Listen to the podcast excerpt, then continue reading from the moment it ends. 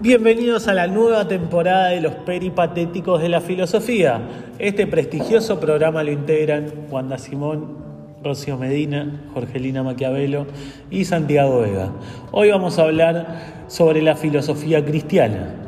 Filosofía y religión parecerían dos conceptos que a mi parecer generan como una especie de dicotomía, ya que la filosofía se ocupa de la parte lógica y razonable del pensamiento humano, es decir, cuestiona y le busca una explicación a todo, mientras que la religión dice que Dios existe y punto, no le da más vueltas.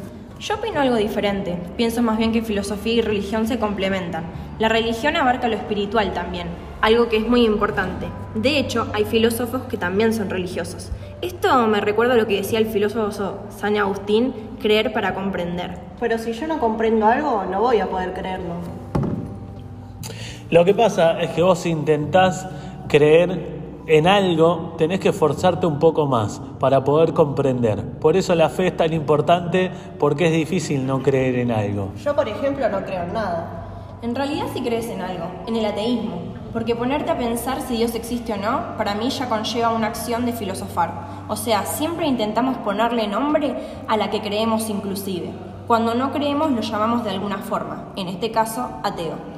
Justamente eso hizo San Agustín. En su libro de Confesiones habla de su conversión, de su búsqueda de la verdad.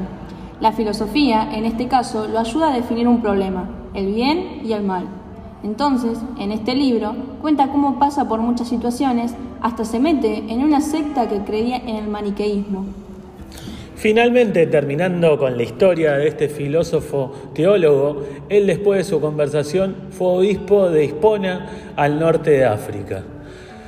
Terminando este tema, porque la religión da para muchas más conversaciones, en el próximo episodio vamos a hablar de racionalismo.